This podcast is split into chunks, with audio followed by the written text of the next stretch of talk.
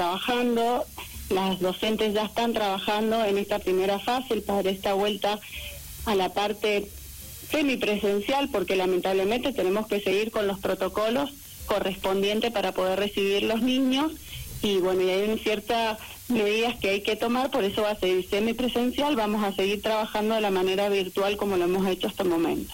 Bien. Pero te cuento un poquito cómo es esto. Por favor, sí. Bueno, te cuento en esta primera fase que ya empezamos hace la semana pasada y esta semana, estos tres días que quedan de esta semana, vamos a seguir haciendo un diagnóstico riguroso para de toda la institución para minimizar cualquier tipo de riesgo y llevar a cabo los protocolos con todo el personal. Se ha trabajado con todo el personal de cada uno de los jardines. Cada una de las comunidades hará el protocolo correspondiente institucional para esta apertura del lunes 14. Este lunes 14, si Dios quiere, eh, comenzaremos en un principio eh, con la presencialidad eh, opcional, obviamente, de los papás de los niños de las salitas de tres años, los nenes y nenas de las salitas de tres años que han estado inscriptos durante este ciclo, para darle un final a esta trayectoria educativa que es los jardines maternales eh, y para darles el pase a las salitas de cuatro del sistema. Y obviamente de mayor vulnerabilidad que encontremos también van a ser recibidos bajo protocolo. Bien, o sea que van a comenzar directamente algunos chicos eh, mayores de eh, cuatro años. No, no, no, los de tres, los de las salitas de, ah, perdón. los que están terminando la salita de tres. Perfecto, son solamente ellos y se sabe más o menos este, cuál es la, digamos, cuáles son, cuál es la cantidad que va a poder volver en estos, eh, en, las distintas este, instituciones. Eh, el número todavía no lo tenemos, esto va a ser este trabajo estos tres días que nos quedan. Eh, tenemos que seguir el protocolo que dice que no pueden haber más de tres niños eh, por cada docente, por cada cuidador, eh, para poder respetar el distanciamiento que tenemos que tener. Así que eh, no van a ser muchos los chicos que se van a recibir, por eso se está haciendo este trabajo riguroso de diagnóstico de cada uno de los niños y viendo las necesidades de cada uno de los chicos. Se van a armar las salas burbujas, se van a recibir por distintos grupos, los chicos van a estar entre una hora y media y dos horas adentro de la institución. Recordemos que no va a ser fácil esta vuelta porque los niños han estado ocho meses o más claro. Eh, con familiares y con mamás dentro de las, de las casas. Y por más que las señas han estado en permanente contacto porque el trabajo virtual que se ha hecho es impecable con todas las señas de los CEOs y el trabajo social y territorial también, eh, pero bueno, volver a estar con la seña en la forma presencial, eh, hay que hacerlo de a poquito, paulatinamente, respetando los tiempos de cada uno de los niños. Tal cual. ¿Y el personal vuelve también de manera completa o va a haber alguna especie de, no sé, de rotación? ¿Cómo lo van a ir manejando? El personal va a volver también en horario reducido porque recordemos que tienen que seguir con la parte virtual, social y territorial, que era lo que hablaba recién, con todos los proyectos que se han estado haciendo. Hasta el momento lo, tienen, lo vamos a seguir haciendo hasta el 31 de diciembre. Recordemos que los CEOs eh, trabajamos durante todo el año, así que bueno, eso que hemos estado trabajando, continuar con los proyectos que hemos estado haciendo, lo tienen que seguir haciendo las señas y también acompañando a las familias en la parte virtual que se ha estado haciendo hasta, hasta estos días, así que eso lo vamos a continuar haciendo. Perfecto. O sea que van a ser entonces estas últimas, digamos, dos semanas, medias interrumpidas también por el, mm, con, con las fiestas y demás, van a estar un poco interrumpidas, pero eh, sería hasta el 31 de diciembre. Sí, estos protocolos que nosotros estamos trabajando hasta el momento es hasta el 31 de diciembre. Eh, vamos a evaluar cómo va a ser eh, estos días, la respuesta que van a tener los papás. Hay muchos papás que tienen mucha necesidad de que los niños vuelvan al jardín y otros tienen muchos miedos también. Eh, entonces tenemos que evaluar y ver cómo se desarrollan estos días y cómo sigue esta línea de pandemia a partir del mes que viene para evaluar cómo va a ser el tema del enero y febrero. ¿Cuál es el protocolo que tienen que cumplir los chicos, digamos, para asistir? ¿Tienen que ir con barbijo, eh, no sé, bolsita de higiene? El protocolo dice que los niños menores de tres de dos años no usan barbijo, eh, los de tres algunos sí, otros no, eso va a depender de, los papás. Eh, y el protocolo es el protocolo de salud del, de que nos estamos manejando todos. Claro. Eh, tiene sobre todo minimizar todo tipo de contacto. Lamentablemente no vamos a tener el apego normal que tenemos las señas maestras jardineras con los niños, los besos y los abrazos. Los vamos a tener que trabajar desde otra, desde otra mirada. Eh, pasar por las alfombras sanitizantes, desinfección, cada uno lleva sus cosas personales. No vamos a tener comedor, que los CEOs todos tienen el servicio de comedor, no está habilitado todavía el servicio de comedor, se va a seguir trabajando con los bolsones de emergencia, con las familias, así que cada niño se tendrá que llevar eh, lo que vaya a consumir porque no podemos preparar alimentos dentro de las instituciones por el momento. Tal cual, que es algo que han estado realizando con esto de los bolsones que nos comentabas durante, bueno, todo este tiempo de pandemia.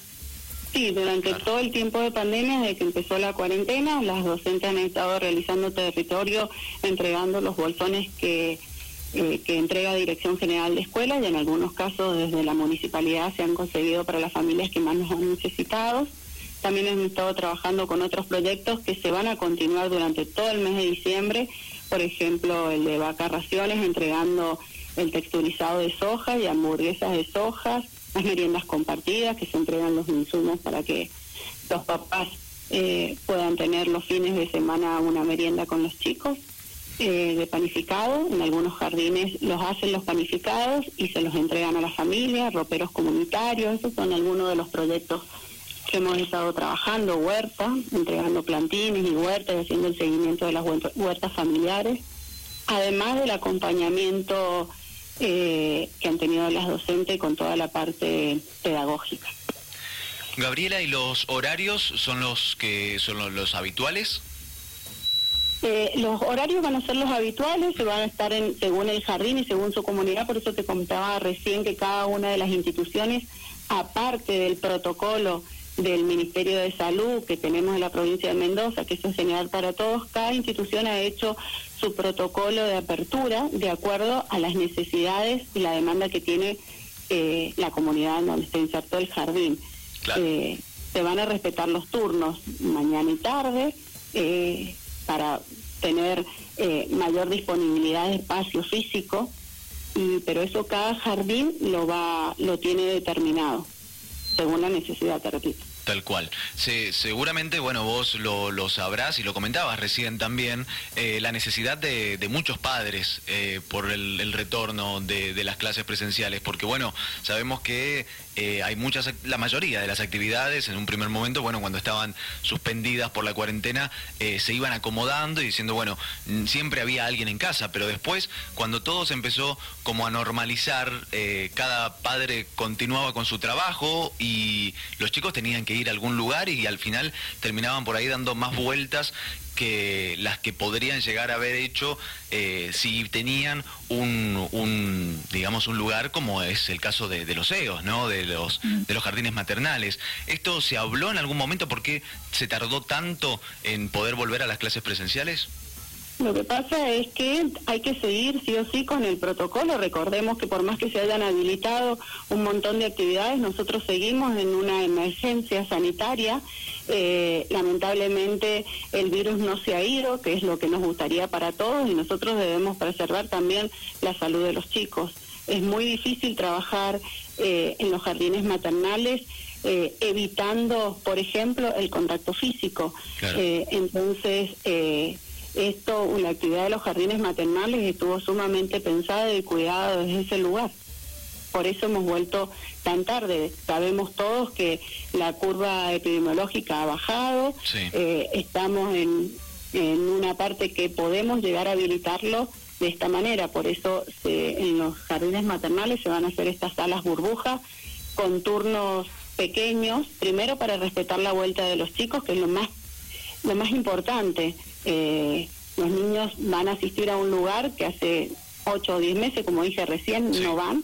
Entonces tenemos que respetar este este periodo de volver a adaptarnos a la seña, volver a adaptarnos al lugar físico.